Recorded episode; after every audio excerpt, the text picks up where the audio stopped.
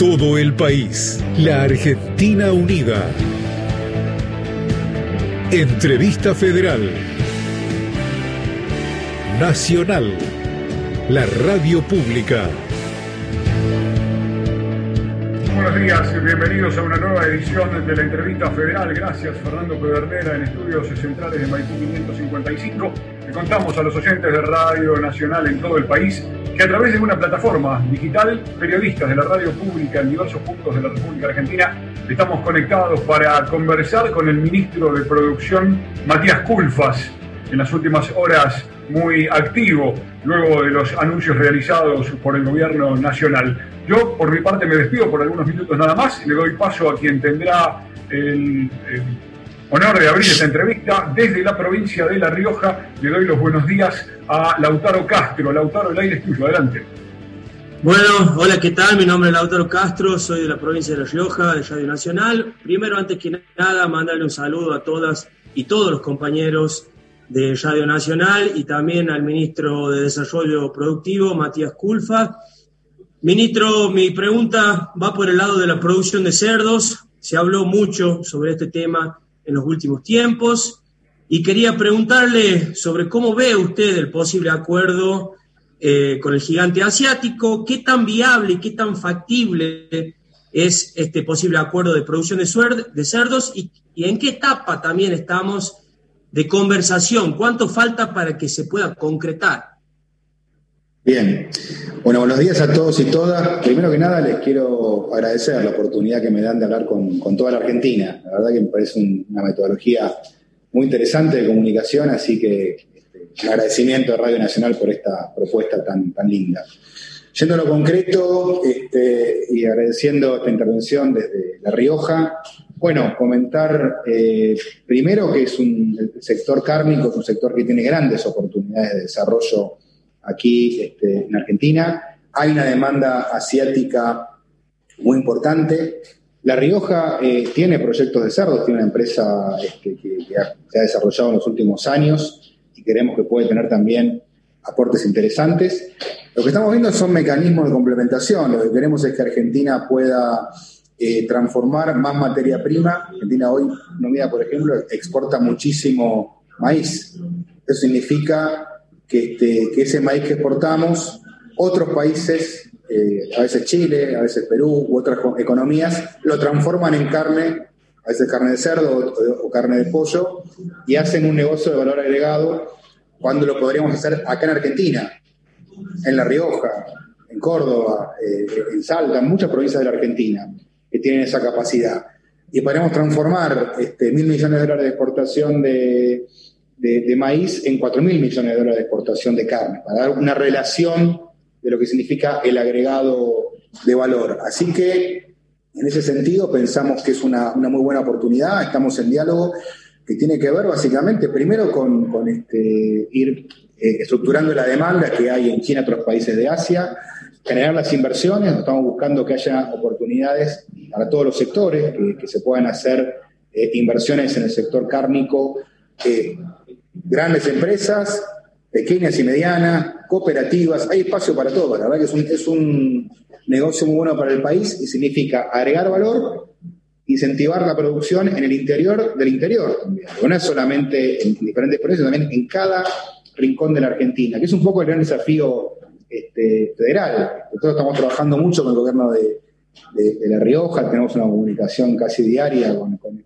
Federico Bazán, que es el ministro de Industria de La Rioja, porque hay muchos proyectos, estamos con ocho o nueve inversiones nuevas industriales en La Rioja en los últimos meses que están trabajándose y que se van a, poner en marcha en las próximas semanas. Pero digo, el, caso de cerdo, para redondear la respuesta a esta pregunta, nos interesa muchísimo, vemos un gran interés en el sector este, productivo, mucha demanda internacional y lo que estamos es trabajando en una, este, generar las herramientas financieras para poder avanzar estas inversiones y por supuesto también, lo aclaro porque ha sido un motivo de inquietud, cuidando el medio ambiente, que es lo que siempre buscamos. No, no, ninguna inversión en Argentina se va a concretar sin tener este, acompañado una propuesta de este, morigerar el daño ambiental, prevenir daños ambientales y trabajando en armonía, que es lo que estamos buscando. El desarrollo productivo en el siglo XXI es un desarrollo intensivo en conocimiento y en mirada verde.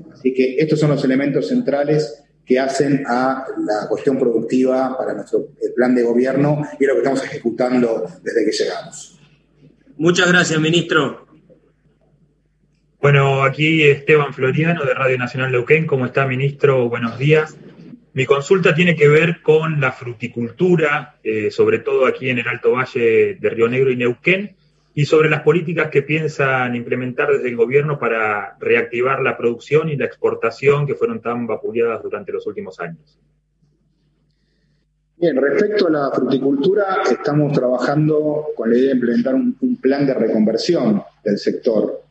Eh, Neuquén ha hecho esfuerzos importantes en ese sentido, tiene una, fruticultura que se ha modernizado, eh, pero tenemos problemas permanentes, sobre todo este, en buena parte de lo que es la fruticultura de Río Negro, donde hay permanentemente una emergencia hortícola y donde el Estado pone muchas veces plata en emergencia y nosotros queremos poner plata en reconversión productiva que haga que no sea necesario futuro atender problemas de emergencia. No puede tener alguna cuestión particular, a veces referida a, alguna cuestión climática, pero tenemos que resolver eh, una reconversión virtuosa. Y digo virtuosa porque tiene que incluir sobre todo a las pequeñas y medianas empresas, a las cooperativas, hay muchas en este sector, y también hay una demanda enorme, nuevamente, a nivel internacional. Es un sector donde podemos exportar mucha fruta, la cereza es altamente demandada en China, por ejemplo, y en otros países de Asia. Así que también es un desafío súper interesante. Esta semana eh, firmamos con el gobierno de Neuquén un convenio donde pusimos a, disposición 200 millones de pesos en créditos a tasa subsidiada que llega al 9,9% anual fijo para capital de trabajo, inversiones. Este, estamos llegando al mundo de las pymes, este, en este caso de Neuquén, con un financiamiento realmente muy barato. Y, bueno, son 200 millones que ojalá los agotemos rápido y pongamos 300 millones más. Este, donde ponemos subsidio de tasa, compartimos con el gobierno de la provincia de Neuquén este, este subsidio de la tasa de interés. Aportamos también el Fondo de Garantía Argentino, porque un problema que, aparece mucho es el tema de inclusión financiera. Se habla mucho de inclusión financiera de la familia, que es un tema importantísimo, pero se habla poco del escaso crédito que recibe en Argentina la pyme. En la pandemia lo, lo, pudimos percibir, había pymes que necesitaban crédito para pagar los salarios, para lo más básico de su funcionamiento, y nos encontramos con cientos de pymes no nacía la semana pasada. Pyme nacía hace 10, 20 años que nunca en su vida habían accedido a un crédito bancario a 12 meses con un periodo de gracia, se financian cambiando un cheque, a veces en una cueva que les cobra cualquier cosa, o este, con una cuenta corriente que es más caro. Así que nosotros vamos a tener un trabajo fundamental y en el presupuesto 2021 hemos incorporado una partida muy importante respecto a lo que es el FONDEP, que es nuestra herramienta para subsidio de tasa, y el FOGAR, que es la herramienta de inclusión financiera para garantías, es decir, que el Estado sale de garante a las pymes y que ha permitido en estos meses de pandemia, digo, en pandemia, hemos avalado 46.000 pymes de todo el país y 540.000 monotributistas, autónomos, pequeños profesionales, pequeños comerciantes para el acceso al crédito. Es, un, es una verdadera revolución en términos de inclusión financiera y la vamos a profundizar en los próximos años. Es un elemento central para pensar la pregunta que me hacías recién desde Neuquén respecto a la reconversión, a la, mejora de productividad, muchas actividades regionales, la fruta y en otras actividades industriales de Neuquén y de otros lugares del país. Muchas gracias, ministro. Ministro, eh, muy buenos días. Aníbal Cáceres de LRA 22, Nacional Jujuy. Y mi pregunta justamente va dirigida hacia un anuncio que dio el gobierno de la provincia acerca de la venta de energía limpia. Eh, ¿Hay algún eh, nuevo paradigma o reglamentación acerca de estos proyectos productivos y si es que hay trabajos en conjuntos para los mismos? Sí, eh, nosotros hemos hecho una apuesta al tema energías renovables. Recordemos incluso que la, ley de energías renovables está vigente desde el 2015, es decir, que nuestra fuerza política le da un impulso importante a este sector. Creo lamentablemente que eh, el modelo de implementación de energías renovables en Argentina que hizo el gobierno de Mauricio Macri fue un modelo muy centrado en lo financiero, en el ingreso de capitales externos, y por ende se agotó en 2018 cuando se frenó el ingreso de capitales este, financieros al país. Y el segundo problema que veo de ese modelo que implementó Macri es que al estar estructurado de esa manera, viene atado con un paquete de bienes de capital, de equipamiento importado. Nosotros queremos desarrollar la energía renovable y también queremos desarrollar la industria nacional de equipamiento este, eh, vinculado a la energía renovable. Por eso nos gusta tanto la idea que hay en Jujuy de una fábrica de baterías de litio. Es un, es un tema que estamos trabajando porque tenemos una mirada que es un proyecto de electromovilidad. Argentina tiene que avanzar en fabricar vehículos eléctricos, vehículos de pasajeros, la micromovilidad, lo que tiene que ver con este, bicicletas, motocicletas, en 2030 va a estar 100% electrificada a nivel internacional. La de vehículos pasajeros va a ser un poco más lenta, pero también va avanzando a paso firme.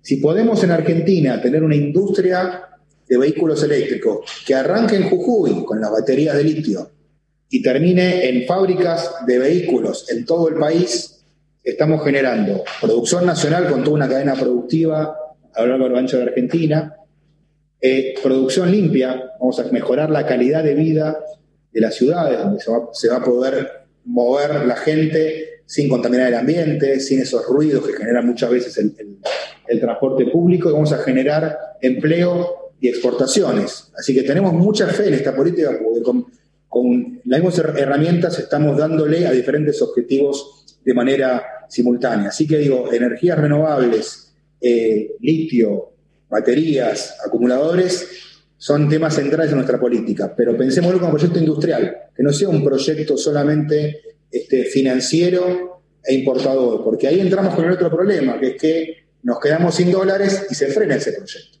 Pero tenemos que hacerlo sustentable, y la manera de hacerlo sustentable es con industria nacional, con empleo nacional y al mismo tiempo dando una respuesta a la demanda verde que tenemos y que tenemos que tener en Argentina una agenda de neutralización verde. Ministro, muchísimas gracias. Ministro, buenos días. Yo soy María Esther Romero, le estoy preguntando desde Córdoba. Bueno, y le agradezco esta posibilidad. Eh, mi pregunta apunta a lo siguiente. Ayer se anunció un amplio paquete eh, de medidas económicas. ¿Cuál es la expectativa de recaudación y de ingreso de divisas este, al país? Y le pregunto esto porque aquí en Córdoba pesa mucho el sector agropecuario y dirigentes del agro ya definieron las medidas como inconsultas, insuficientes, están bastante resistentes, ¿no? Eh, por eso le pregunto cuál es la expectativa y si hay, qué, pasa si es que no se alcanzan, eh, si, si hay eh, un extra para ofrecer a este sector. Bien, gracias María Esther, un gusto. Y, sí, efectivamente hemos generado una instancia de diálogo con el sector agroindustrial. Una instancia de diálogo donde algunos sectores dentro del, mundo agroindustrial están muy entusiasmados y, se han eh, sumado y han traído propuestas, y otros están un poquito más este, reticentes, pero nosotros este, apostamos al diálogo, a seguir profundizando este tema. Ayer el ministro de Economía incluso los convocó públicamente a continuar las charlas en las próximas semanas, porque el objetivo principal no es la próxima cosecha, el objetivo principal son 10 años de crecimiento agroindustrial. Y empezando por lo que decía eh, eh, el, periodista de la provincia de La Rioja, cómo generar este, de valor que transforme materia prima en más carne, por ejemplo. Entonces, buscando aumentar la, producción y la generación de valor en toda la cadena agroindustrial. En el marco de estos diálogos surgió esta idea de, que son, son dos ideas, o tres. Una es, primero, implementar la compensación al pequeño productor, que estaba pendiente y que ya se está materializando en estos días. Segunda cuestión es este incentivo temporario a una mayor liquidación con una rebaja temporaria de los derechos de exportación del complejo soja. Y tercero es recuperar el diferencial, que es un tema importantísimo, ¿no? Es decir, que eh, agregar valor, exportar eh, aceite, tenga una, mayor, una menor imposición que exportar la materia prima, el poroto de soja. Son tres temas que nos parecen importantes, pero insisto, como señales de corto, pero también como señales de mediano y largo plazo y en el marco de esta discusión. Y hay más cosas, digo, para Córdoba creo que hay muchas cosas que van a ser importantes, ¿no? por ejemplo, eh, ayer también eh, anunciamos la readecuación del esquema de derechos de exportación y reintegros en el sector industrial. Eh, eso significa que estamos bajando un 42% las tasas, los derechos de exportación industriales y subiendo un 28% los reintegros a las exportaciones industriales. Y tenemos casos, por ejemplo, como, como empresas de Córdoba que hacen alimento este, para animales que estaban teniendo derechos de exportación del 12% y con este esquema se les reduce a menos de la tercera parte y van a tener realmente este, un, un, estímulo importante para aumentar sus exportaciones. Eh, el tema de los reintegros también tiene que ver mucho con buena parte del tejido productivo industrial que tiene la provincia de Córdoba, es una provincia sumamente diversificada, donde también apuntamos al desarrollo del autopartismo. Estuvimos en Volkswagen, estuvimos en, en Volt, hablaba recién de electromovilidad. Eh, Córdoba tiene una fábrica de autos eléctricos, está avanzando de manera muy interesante, ¿no? Digo, también hablando de la, creatividad, de, la inteligencia, el conocimiento que hay en Argentina. Así que nuestra visión al respecto, insisto, es el diálogo. Sabemos que hay sectores que, que bueno, tienen alguna desconfianza. Hay un sector voy a decirlo con toda claridad, que tiene un rechazo abierto que es más político, un político partidario. Y, bueno, lo tomamos de esa manera. Hay, un sector que, digamos, expresa la posición política de un partido político. Y, bueno, son las reglas del juego democrático. Y hay otros sectores, algunos están dialogando y tienen mucho interés y entusiasmo, y hay otros que tienen algún grado de de, reticencia y, bueno, eso lo vamos a ir trabajando. Nuestro, nuestro objetivo, insisto, es llegar a un entendimiento con todos los sectores de la cadena agroindustrial, porque la cadena agroindustrial es una pieza importantísima del desarrollo argentino y porque va a ser parte de la solución, no parte del problema. Gracias, ministro. Gracias, Muy buenos días, ministro. Mi nombre es Rocío Dabel, soy de LRA9 Nacional Esquel. Eh, mi pregunta tiene que ver con por ahí una perspectiva de género, eh, teniendo en cuenta que la tasa de participación de la mujer en el mercado laboral aún es baja, en el orden quizás del 40%, un poco menos. ¿Cuáles son las políticas públicas pensadas para garantizar la igualdad de condiciones, derechos y oportunidades de las mujeres en el desarrollo productivo? Quizás teniendo en cuenta que la mujer también a veces está como encasillada en las tareas que se les encomienda en este tipo de actividades. Bien, es una muy buena pregunta. Nosotros estamos trabajando mucho en eso, hay varias iniciativas y dentro de unos días vamos a anunciar, porque estamos hablando de compilar, son 30 iniciativas para el desarrollo productivo con perspectiva de género, que vamos a anunciar en las próximas semanas. Algunas ya están implementadas, otras vamos a implementar en lo que resta del año. Eh, claramente hay sectores, la industria es el sector más masculinizado de la economía argentina, es predominantemente eh, masculino. Hay un problema de brechas de, salariales, de género, es decir, que al mismo eh, empleo las mujeres ganan menos que los hombres, este, eso es en torno al 15%, incluso hay una brecha un poco más alta incluso que el promedio este, nacional. Así que la agenda es enorme. Cosas que hicimos, que estamos haciendo, para dar algunos ejemplos, bueno, tenemos la Ley de Economía del Conocimiento, que está en la etapa final del tratamiento en el Senado, le incorporamos este, perspectiva de género y de diversidad, básicamente aumentando el premio. Ustedes saben que se basa básicamente esta ley en una reducción, en un bono de crédito fiscal para lo que es este, la contratación de personal en las empresas de economía del conocimiento. Es una reducción del pago de aportes patronales. Lo pusimos es, si se contratan mujeres, el premio, la reducción es adicional, son 10 puntos adicionales de reducción. Y también se incentiva la, incorporación de personas trans del, grupo diversidad LGTBI+. Es decir, también en ese sentido buscando promover este, la diversidad. En estos días, por ejemplo, firmamos convenios con eh, Neuquén, con Santa Cruz, subsidio de tasa, un 20% por lo menos de los créditos que están en estas líneas de financiamiento subsidiados, que van al 9,9% de tasa de interés fija, este, o sea, una tasa muy subsidiada, tienen que estar destinados a emprendimientos liderados por este, mujeres. Y así digo, este, hay una gran cantidad de iniciativas, el programa de crédito fiscal para capacitación, los programas de economía del conocimiento, que van incorporando de manera más gradual y paulatina este, pisos mínimos ¿no? de equiparación, oportunidades adicionales para las mujeres y elementos de incentivo que permitan, insistimos, eh, modificar y generar este, eh, una reducción de las asimetrías claras que existen. Y un tema principal, que lo conversamos mucho con, con Eli Gómez Alcorta, con la ministra de, las Mujeres, tiene que ver con eh, modificar eh, pautas de funcionamiento y pautas culturales en el mundo empresario. Eh, necesitamos generar en las empresas protocolos que prevengan las violencias por motivo de género, los abusos de poder, acoso sexual, un montón de, prácticas que sabemos que existen y que se pueden prevenir y combatir, y también generar igualdad de oportunidades. Es decir, lo que vamos a ir generando son elementos normativos, es un proceso que lo vamos a trabajar conjuntamente con una mirada integradora, en diálogo con el sector empresario, buscando ir de manera gradual, paulatina, sin prisa pero sin pausa, es decir, que realmente los pasos sean sólidos y firmes y que vayamos realmente a una década donde la podamos terminar con una efectiva igualdad de género. Muchísimas gracias, ministro. Ministro Culfas, Andrea Valdivieso lo está saludando desde LRA1, Radio Nacional Buenos Aires.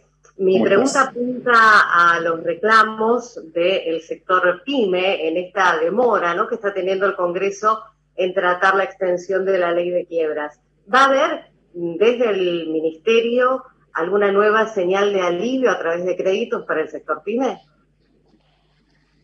¿Qué tal, Andrea? Sí, efectivamente estamos trabajando permanentemente. Yo te diría que desde que empezó la pandemia, eh, el tema del financiamiento de las pymes ha sido un eje central. Primero, eh, fue esta regulación del Banco Central que permitió llegar con financiamiento mucho más barato y le adicionamos eh, la garantía del, FOGAP. Estábamos justamente en un contexto de pandemia, dar una señal bien clara de que este, los créditos pudieran ser instrumentados de manera ágil. Así que esto ha funcionado. Después agregamos el crédito tasa cero para motoristas y autónomos, para llegar al pequeño comerciante, pequeño profesional. Y después hemos diversificado con líneas específicas. En el caso del sector cultural, porque como es uno de los sectores que más va a tardar en recuperarse, necesitaban un periodo más largo de, evolución del crédito y un periodo de gracia también este, igualmente largo.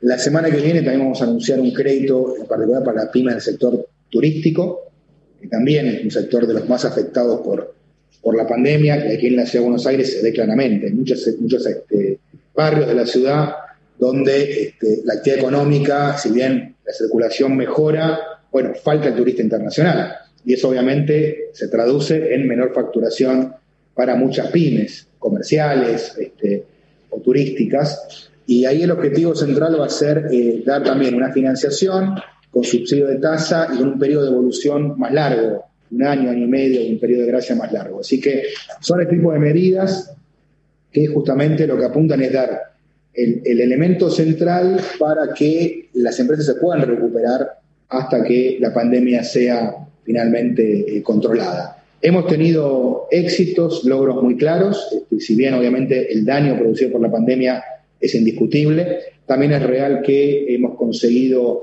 que la caída del empleo fuera mucho menor que en otros países, es decir, tuvimos empleo, la caída del empleo formal fue del 2,5% entre febrero y mayo, que fue pico de la pandemia, y este, es la tercera parte de la caída que vimos en Brasil y la quinta parte de la caída que vimos en Chile. Digo para mostrar que hemos tenido resultados este, positivos. En general, muchas industrias están reactivando.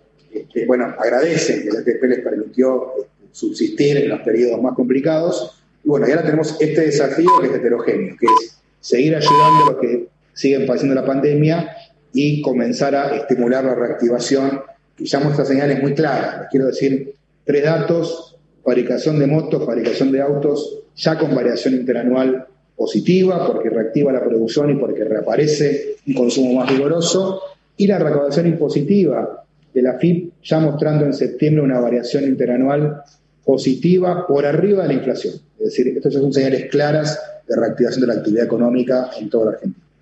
Muchas gracias.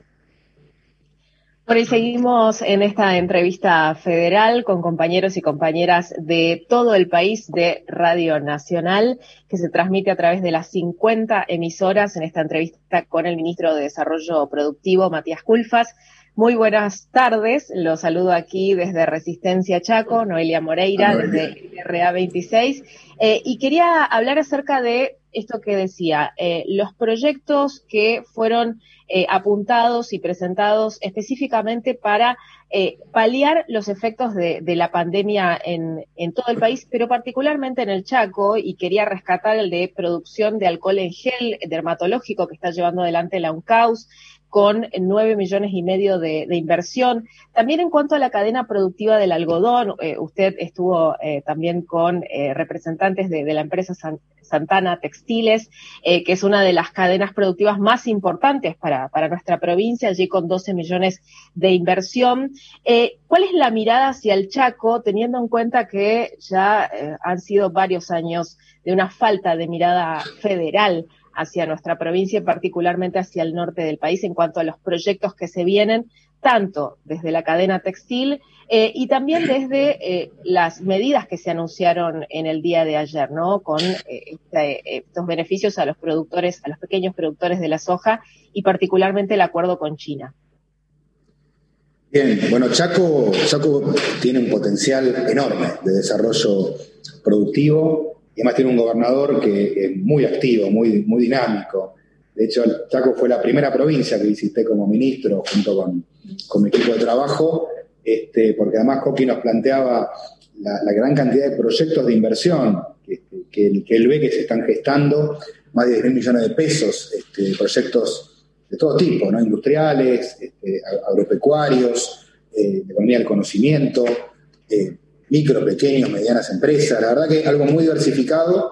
Y, bueno, la verdad que dijimos, vamos a hacer un acuerdo, hagamos que estos 10 mil millones de pesos de proyectos de inversión los podamos trabajar en conjunto, que podamos darles el financiamiento del FONDEP, las garantías del FOGAR, complementar las herramientas que Chaco también tiene a disposición, avanzar en el desarrollo, por ejemplo, este de la cadena del algodón y de ahí el, el acuerdo con Textil Santana y otro tipo de inversiones que se están gestando en la provincia, avanzar la economía del conocimiento. Porque la verdad que a veces este, eh, hay una visión equivocada aquí en Buenos Aires que piensa al, interior del país como una región este, agropecuaria o industrial, y, Chaco, al igual que muchas provincias de la Argentina, la gran mayoría, tiene también polos de economía del conocimiento, universidades, centros de software, de desarrollo de diferentes este, eh, tecnologías, y esto lo queremos apuntalar.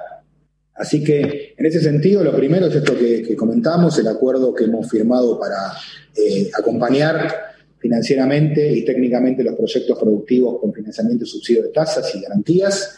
En segundo lugar, también lo mencionabas, Noelia, esto de eh, los proyectos en la pandemia. La verdad que trabajamos muchísimo en incentivar, apenas arrancó la pandemia, tenemos que eh, incentivar que todo lo que haya de producción, de conocimiento o de manufacturas vinculadas a la salud, tenga todo el apoyo. La verdad que tuvimos una respuesta enorme, inusitada, mucho más de lo que esperábamos. Se pusieron en marcha decenas de proyectos productivos en todo el país, con universidades, con pymes, con los gobiernos provinciales, la verdad que empujando muchísimo, comparando eso. Y esto hizo que tengamos en Argentina este, alcohol en gel, alcohol en gel fabricado en Chaco, respiradores fabricados en Córdoba o en Tierra del Fuego, y, la verdad, no se crean que esto es algo común. ¿eh? En el mundo lo que hubo, sobre todo entre abril y mayo, fue una guerra por los insumos. Se mataban literalmente por conseguir insumos que escaseaban a nivel internacional, que subieron de precio hasta cinco veces, y aquí los fabricamos. Tuvimos la capacidad porque Argentina tiene talento y lo tiene en todo el territorio nacional. Y a veces conversaba con mi colega de, Perú o de Chile, preocupado, y me decía, bueno, ¿vos cómo conseguiste respiradores? Y le expliqué, bueno, tenemos una fábrica en Córdoba, eh, estamos poniendo una nueva inversión en Tierra del Fuego. Se sorprendía, porque ahí no tienen ese tipo de desarrollo productivo. Y hoy, eh, digo con orgullo que estas fábricas que mencioné recién abastecieron los hospitales nacionales y, y bueno, tienen tanta capacidad que están exportando. Exportan a América Latina, exportan a la India, que tiene una crisis sanitaria enorme, también es un tema, salgamos del ombliguismo, ¿no? Muchas veces pensamos que los problemas que tenemos son problemas argentinos y son problemas mundiales y graves. Entonces digo, como siempre digo, veamos las dos mitades del vaso. La mitad medio vacía, tenemos mucho para, avanzar, sí, necesitamos eh, trabajar muchísimo, porque hay muchos problemas en Argentina, sin duda. También veamos la mitad medio llena del vaso, que es esta capacidad productiva enorme, esta gran capacidad del sector productivo, de trabajadores y trabajadoras, porque son los que van a sacar el país adelante. Y el Chaco sin duda va a ser uno de los protagonistas principales de esta reconstrucción de la Argentina. Gracias, ministra. ¿Qué tal, ministro? Muy buenos días. Le habla Laura Urbano. Yo soy periodista de LRA4, Radio Nacional Salta. Eh, y en realidad mi, mi, pregunta apunta a la situación que tenemos aquí en la provincia y que tiene que ver con que el 46% de los trabajadores asalariados en realidad están en una situación de informalidad y por lo tanto no les está llegando la ATP. Entonces, la pregunta es, ¿qué políticas están previendo para poder contener a estos trabajadores?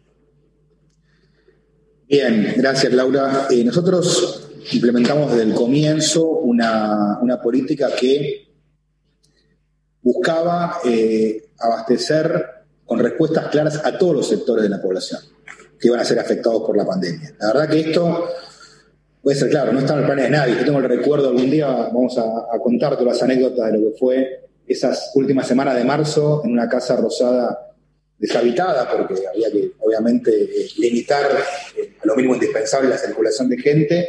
Y ahí, con, un equipo de trabajo, trabajando día y noche, sábado y domingo, eh, diseñamos el IFE, el ATP, los créditos subsidiados, fondeamos el FOGAR.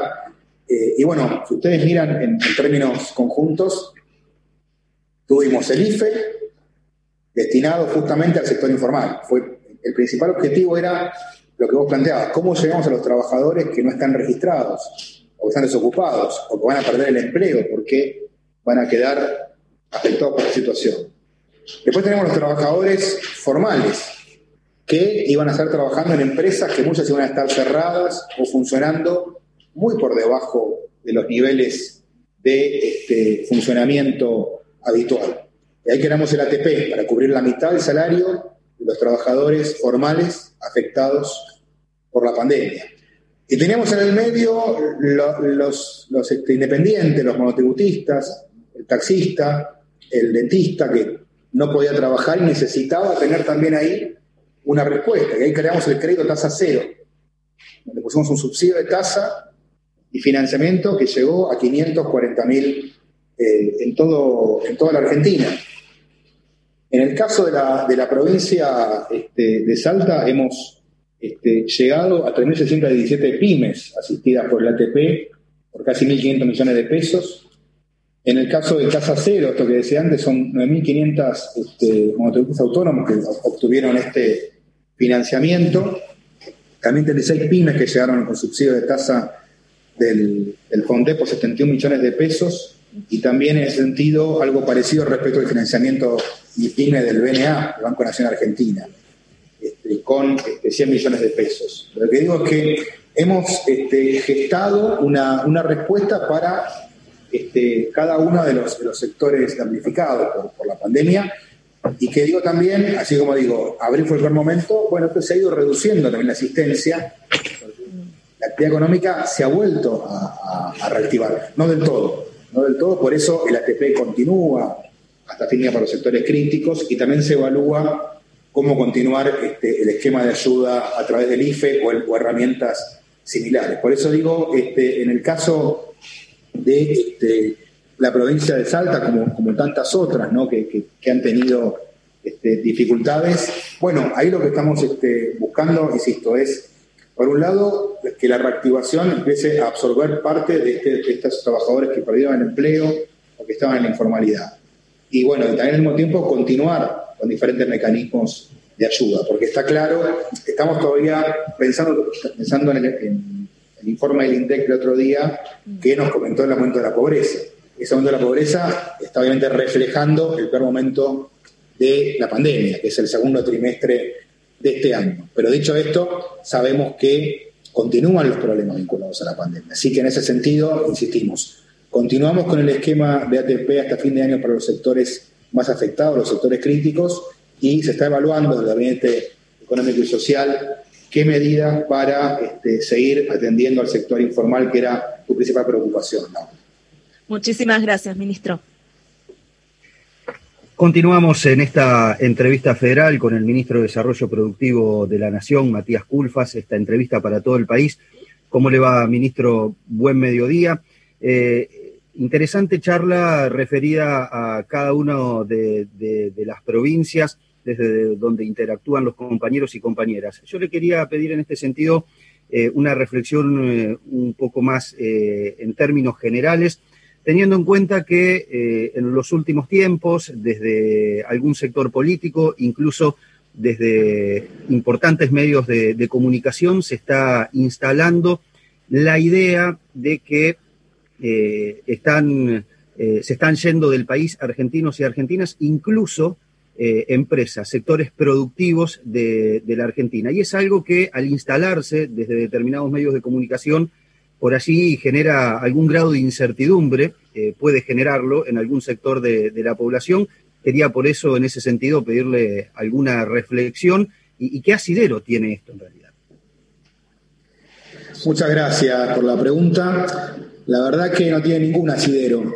Eh, lo que hay es una crisis internacional que implica que algunos sectores están muy afectados y toman decisiones de reestructuración a nivel mundial. Un caso es, por ejemplo, el de algunas aerolíneas que están en crisis mundial porque el tráfico aéreo de personas se redujo a la mínima expresión y esto, la verdad que literalmente destrozó el negocio de la aeronavegación en todo el mundo.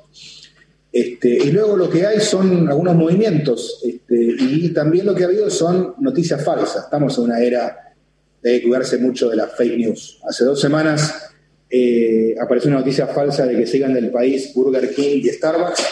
Rápidamente la empresa lo desmintió. Hace unos pocos días se anunció algo parecido respecto a Coca-Cola y Fernet Branca. También este, fue desmentido por ambas empresas. Eh, se habló de que Globo se retiraba de Argentina y en realidad Globo se retira de América Latina. Es una reestructuración integral de su actividad y, la actividad que tiene Globo en Argentina está absorbiendo otra plataforma este, de, pedido ya concretamente, la de funcionamiento del sistema de, delivery.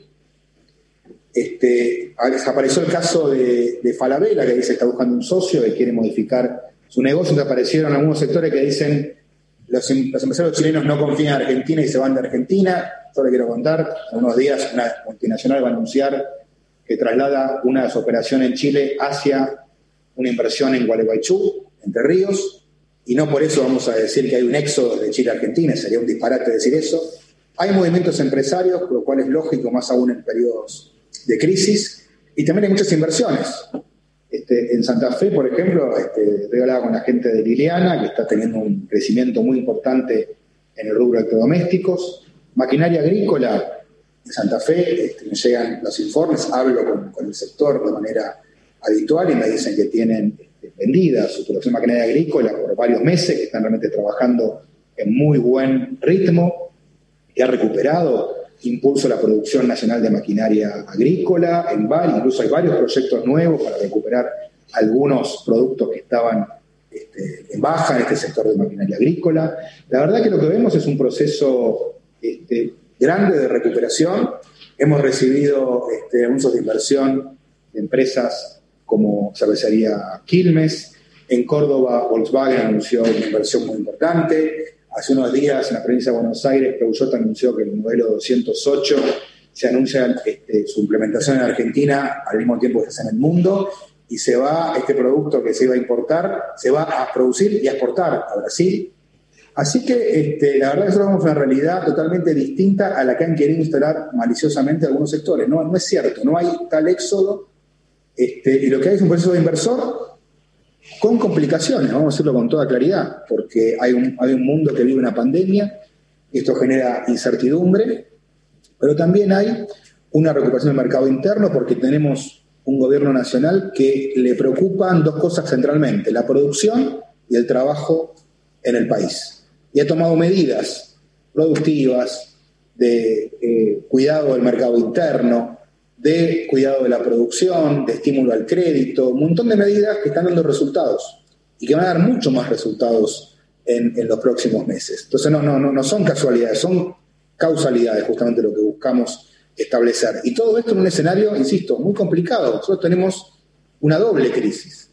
La crisis heredada del, del gobierno anterior, que nos dejó una macro muy desordenada, con sobreendeudamientos que hubo que reestructurar, con gran trabajo del Ministerio de Economía que logró reestructurar la deuda externa y hacerla sostenible nuevamente. Este, recordemos, hace un año, no hace una década, hace un año la tasa de interés de referencia era del 80% y las pymes se financiaban al 100%.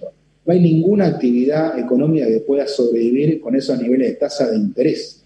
Bueno, con esa tasa de interés a la que acceden las pymes, lo acabo de decir, hay líneas al 9,9% fijas, hay tasas cero para los que están afectadas por el COVID-19, línea de inversión del Banco Nacional 22% para pymes industriales, digo, del 100% de impagable a tasa de interés que promueven recuperar la inversión y el empleo en Argentina. Digo, es un cambio absoluto de clima, pero insisto, esto es un escenario difícil. Por eso digo, en la medida que logremos ir instalando este, de manera más activa, se van a incluso más inversiones. Tenemos muchas propuestas de inversiones, incluso ya por montos elevados, este, que lo vamos a ir eh, las próximas semanas, en diferentes sectores productivos, mucho en el sector industrial, que fue el sector más afectado y más descuidado por el gobierno anterior y que se está recuperando. Así que, este, lejos del éxodo de empresas, lo que hay es una situación compleja, difícil, donde lo que estamos viendo es ningún éxodo, sino algunas reestructuraciones y muchas inversiones que se están anunciando todos los días aquí en Argentina. Gracias, ministro. Gracias. Buenos días. Muchas gracias a la audiencia de todo el país a través de Radio Nacional, desde Radio Libertador LB8, Radio Nacional Mendoza. Saludamos al ministro, a las compañeras y a los compañeros. Y vamos con una pregunta que nos cambiaron en realidad el machete a propósito de los anuncios de ayer. Eh, y tiene que ver un poco con la vitivinicultura. La vitivinicultura de Mendoza, eh, como seguramente muchos pueden saber, tiene una composición en donde el 75% es consumo interno y el 25% se exporta. A propósito del beneficio que, según nos decía hoy el presidente del Instituto Nacional de Vitivinicultura, sorprendió para bien a la gente que exporta porque el reintegro supera las expectativas, tememos ahora que los que producen para el mercado interno se vuelquen hacia el mercado externo, haya algún desabastecimiento en el mercado interno y esto dispare los precios por un lado. Y por el otro, cómo hacer para tener herramientas de investigación eh, mejores que las que se tienen hasta hoy, porque sabemos que por esta pandemia eh, se ha elevado por primera vez después de 40 años en, no, en Argentina, pero además en el mundo, el consumo de vino, ¿no? Una variable que no estaba en los papeles, creo que de alguien pero tampoco sabemos muy bien a qué obedece ese incremento. Eh, entonces, bueno, la pregunta es básicamente sobre el mercado vitivinícola y cómo hacer para que no afecte al mercado interno y se pueda exportar más. En definitiva, cómo agrandar la torta, eh, beneficiando también a los pequeños productores que son los más castigados. Bien, gracias por la pregunta. La verdad que es interesantísimo. Nos interesa muchísimo la industria del vino, no solo como consumidor lo digo, sino como, ministro de Desarrollo Productivo. La verdad que este, es un sector en el que tenemos depositada mucha expectativa, porque a mí me parece que agrandar la torta significa agrandar el mercado externo.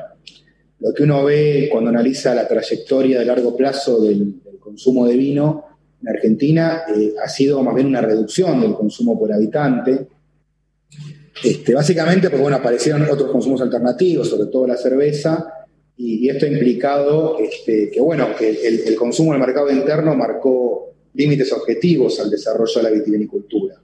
Y la manera, digamos, de darle un horizonte de crecimiento a largo plazo al sector justamente es aumentar las exportaciones. Y esto lo digo en beneficio de todos los sectores del vino, de los pequeños productores, de las bodegas, de las bodegas chicas, grandes, yo creo que hay un espacio para todo. Yo, digo, en Argentina tenemos una tendencia a veces a, meterle la grieta a todas las discusiones, ¿no? Enseguida este, vemos una torta chiquita y cómo se reparte y aparece la grieta, lo, lo bueno, lo malo, los chicos, los grandes. Y la verdad es que yo creo que hay espacio para todos en Argentina, si lo vemos de esta manera. Y las exportaciones en Argentina, en el caso del vino, están estancadas, hace años que no crecen. Y tenemos a otro lado de la cordillera a un país como Chile, que teniendo a lo mejor este, capacidades productivas parecidas a las nuestras, no digo ni mejores ni peores, sino similares, creció mucho más en exportación y ganó el mercado asiático. Nosotros, el mercado asiático, es un mercado de mucha demanda de vinos, estamos un poquito más flojos. Tenemos mucho para crecer ahí. Y, bueno, la verdad que la medida de los reintegros de ayer es una medida que discutimos mucho con el sector, tuvimos varias reuniones, digo con el sector y también sé que había algunas este, internas, la COVIAR, bodegas argentinas, no me meto en eso, en esa, en esa cuestión, digo, pero este, la verdad que ojalá se puedan este, resolver. Otra grieta. ¿Cómo? Otra grieta, digo. Otra grieta, esperemos que se resuelva, se resuelva pronto, nosotros queremos discutir y conversar y llegar a acuerdo con todo el sector vitivinícola y Mendoza es fundamental, también está San Juan, La Rioja, Neuquén. Eh, y la verdad que vemos un potencial enorme. Este, y esto lo vemos en casos concretos, incluso estos meses de pandemia ha crecido el consumo interno, ha crecido la exportación. También hay, eh, hemos detectado 70 pequeños este, exportadores nuevos en el mundo de la vitivinicultura, con mucho eje en la provincia de Mendoza. Así que estamos trabajando en un plan este, integral que incluye incentivos fiscales, este es uno. Los, reintegros a la exportación es un incentivo claro para, producir y exportar más. Incentivos en la promoción externa, con la Cancillería, tenemos un trabajo enorme con, con Felipe Solá, Jorge Neme, que, son grandes impulsores de exportaciones argentinas este, a nivel internacional y vamos a, desarrollar ahí también nuevos mercados, nuevas aperturas para el vino argentino, el vino mendocino en particular. Y también eh, investigación desarrollo. El INTI ha generado este, hace poco un nuevo desarrollo que permite mejorar también la calidad del vino y llegar este, a nuevos mercados. Eh, entiendo la preocupación de corto plazo de si mayor exportación puede afectar el precio en el mercado interno. Yo diría, tenemos herramientas para conversar eso. Pero digo, me preocupa más que nada la mirada a largo plazo. Tenemos que mirar y apostar rápidamente a que este sector llegue en el corto plazo, en el mediano plazo, a exportar mil millones de dólares. Queremos mil millones de dólares de vino embotellado exportado al exterior. Y la verdad no me parece una utopía, me parece que lo podemos lograr. Necesitamos, sí, esto, que el sector unido, más allá de la diferencia, trabajemos todos juntos para promover mejor el vino, que invirtamos más, el sector público, el sector privado, los recursos que hay son escasos, pero aprovechemos lo mejor posible para que se conozca más el vino argentino en diferentes mercados nuevos, sobre todo el mercado asiático. Aprovechemos esta herramienta nueva, los reintegros van a significar que el productor de vino que exporte tenga en definitiva un precio un poco mejor, puede ser más agresivo en su oferta internacional, más competitivo en su oferta internacional, y trabajemos para que cada comienzo de año que viene la discusión sobre este, eh, cosecha y acarreo y que hay que generar una línea subsidiada, porque si no, los pequeños productores, bueno, que esto no ocurra más, que tengamos un mercado externo que traccione una demanda que haga que los productores tengan mejor precio y de esa manera, este, eh, bueno, no, no haga falta más esta cuestión de que todos los años discutamos qué subsidio le ponemos para garantizar cosecha y acarreo. Insisto, miremoslo a lo grande, este, al sector, porque es un sector grande, es un sector enorme para el desarrollo nacional, con grandes oportunidades. Y la verdad, cuando uno, cuando uno viaja o viajaba, ahora estamos con la pandemia, pero cuando viajaba, la verdad que el vino argentino está cada vez más presente en el mercado internacional, es muy bien valorado, está muy bien este, conceptuado el vino mendocino. Así que trabajemos para llegar a mil millones en los próximos años y apostemos a llegar a dos mil en la próxima década. Bueno, salud por eso, gracias. Perdón, Ariel, muchísimas gracias por tu pregunta que ha eh, generado un enorme desarrollo por parte del ministro. Después de este sabroso momento y cuando faltan poquitos minutos para las 13, le doy paso a la compañera de la provincia de Salta. Laura, una pregunta más, creo que cortita, tenemos tiempo. Adelante. Eh, voy a intentar de, ser sintética. Ministro, en realidad en Salta usted habló del tema de la producción de cerdo en el país, pero en Salta tenemos algunas economías primarizadas en las zonas más pobres eh, de la provincia, San Martín y Rivadavia, que están sufriendo una sequía tremenda. Y le quería preguntar allí qué es lo que se piensa en cuanto a valor agregado, tomando además las cuestiones culturales que tenemos donde hay comunidades originarias, ¿no? Sí, sí, por supuesto. Nosotros tenemos una mirada muy fuerte en el tema de economías regionales. Eh, esto es un tema que compartimos con el Ministerio de Agricultura, ellos tiene la mirada de la agricultura familiar.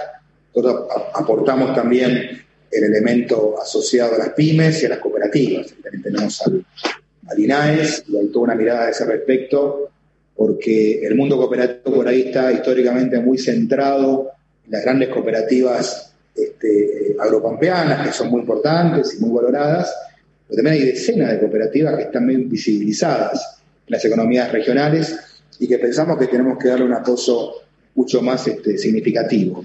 Ahí lo que estamos buscando es un trabajo mancomunado con el gobierno de la provincia, que tenemos un diálogo permanente. Hemos también, les comento, integrado eh, el Consejo Federal de la Producción, donde además lo que estamos buscando es regionalizarlo. También estamos trabajando en el caso del NOA con, Salta, Jujuy, Santiago del Estero, Catamarca, La Rioja, justamente como para eh, empezar a ver las problemáticas eh, en común que existen dentro de, cada región. En ese sentido, uno de los puntos centrales es estructurar algunos proyectos este, productivos que tengan en cuenta estos aspectos, porque obviamente no es lo mismo eh, trabajar por ahí, idiosincráticamente, con una, una cooperativa, una pyme de, Santa Fe, de Córdoba de, la provincia de Buenos Aires que otra de, Salta, de Jujuy. Y, este, y ahí nos parece importantísimo este, este trabajo en, conjunto, ¿no? Digamos que, la, manera de llegar sea también federal, atendiendo la idiosincrasia local. Y sobre todas las cosas, Laura, importantísimo, me parece, eh, poder este, ver esto del agregado de valor. Vos ponías el ejemplo recién del cerdo, creo que Salta va a ser un paso importantísimo en esto, ¿no? De, por ejemplo, transformar materia prima agrícola en carnes y va a hacer que Salta sea una provincia que aporte cada vez más a las exportaciones. Va a generar empleo, inversiones, producción e, y va a ayudar a que tengamos un balance de divisas mejor. Se va a ayudar a que la macroeconomía argentina sea más estable y no estemos cada 4, 5, 10 años en una crisis viendo de qué nos disfrazamos, sino que tengamos desde lo productivo una respuesta al problema macroeconómico. Pero esa respuesta productiva requiere también lo que vos decís, una mirada este, específica. Yo me acuerdo que tenía un profe en la facultad que decía, mirá, eh, hay que ver la diversidad. Si vos le vas a dar de comer lo mismo a todos y la mitad eh, le va a caer mal esa comida. Entonces hay que buscar justamente cómo este, llegamos a cada este, problemática en particular. Y en ese sentido el trabajo junto con el gobierno de la provincia y también después con los municipios en ese sentido va a ser importantísimo. También agrego el papel del sistema científico tecnológico. Hablamos hace un rato con eh, el, colega de Jujuy que hablaba, por ejemplo, del tema de la energía renovable, los acumuladores, el litio. Hay una red nacional, universitaria, tecnológica, vinculada, por ejemplo, a la investigación y desarrollo en el litio. Y la verdad que hemos hablado con ellos y han hecho un aporte extraordinario. Entonces, cuando hablamos del desarrollo de electromovilidad, bueno, esta red va a ser un, elemento central en este desarrollo y así lo tenemos que multiplicar en cada este proyecto productivo de Argentina. Gracias, ministro. Muchas gracias. Ministro Matías Culfas, el titular de la cartera de producción del Poder Ejecutivo Nacional, muchísimas gracias por este tiempo con la radio pública. Estamos muy cerquita del horario del inicio del programa de Ration Bomb. Yo le pido una reflexión final sobre este encuentro que le propone la radio pública para acercarse a diversos puntos del país y después le damos paso al saludo del colega Horacio Bomb. Bueno, muchas gracias. Primero, la verdad, un, agradecimiento. Cuando me, comentaron la, propuesta, la verdad que dije que sí inmediatamente. Me, encantó la idea de hablar con, todo el país de manera simultánea. Me parece una propuesta muy original, innovadora y, este, y estimulante. Un gusto, Horacio Bon, saludarte por esta vía. La verdad que un, placer, una persona, un gran referente del periodismo argentino, así que... Muchísimas gracias. Muchísimas. Te voy a decir algo, te voy a decir algo. Estaba teniendo líos de comunicación, pero no quería dejar de acompañar eh, no solo tu mirada y no solo del equipo. Y por ahí dirán, a mí no me interesa el tema eh, de los motes. Eh, son momentos muy difíciles. Fíjate vos que la nota que tenemos prevista ahora es con gente de la pastoral social, porque presté atención una vez más en estas desigualdades tan brutales, herencias herencias herencias, y estar dependiendo no solo de nuestra querida tierra, sino de los dueños de la tierra, es difícil. Vos que sos un hombre con equipo que proyecta para adelante. ¿Quién no se quiere plantar? y ponerse de pie frente a un mundo que está cruzado. Igual, te banco, te doy un abrazo. Gracias, Culfas. ¿eh? A vos, Horacio, y nuevamente un abrazo a todos y todas. La verdad que, ha sido un gusto. Ojalá podamos repetirlo pronto, porque esto habla de la, adversidad del país federal. Acá en Buenos Aires, este, bueno, somos complicados, lo voy a decir, ¿no? Este, la verdad que tenemos eh, hoy en día como presidente al, más federal de los porteños y créanme que ese federalismo después lo, irradia, ¿no? A todo el gabinete nos, nos invita, nos intima a hacerlo. Yo tengo esas mismas convicciones que él, así que la verdad que poder conversar y, este, también este, bueno, dialogar en profundidad los problemas y desafíos, ¿no? También digo, enfaticemos los desafíos que son enormes a nivel productivo, a nivel del empleo, de, solucionar los problemas de pobreza, solucionar, ¿no? No es reducir solamente, es solucionar. Argentina tiene que tener, este, eh, eh, no tiene que tener un solo pobre en el, plazo no muy largo, tenemos que tener este, financiamiento para todos los proyectos productivos del país, no puede quedar un solo proyecto productivo viable, razonable, este, sin financiamiento, tenemos que incorporar a todas las regiones, incluir la perspectiva de género. Hay un montón de desafíos que creo que están marcados por nuestro gobierno y estamos trabajando en esa dirección. Así que la verdad que muchas gracias por esta propuesta y les deseo lo mejor de las suertes. Gracias, ministro de Desarrollo Productivo de la Nación, Matías Culfas, y los agradecidos somos nosotros pasó por la entrevista federal y nosotros a partir de este momento le devolvemos la transmisión a cada una de las emisoras de las 49 de Radio Nacional en todo el país que ha participado de esta entrevista federal. Gracias a los colegas, muy buenas tardes a todos y será hasta nuestra próxima entrevista federal. Gracias, buenas tardes.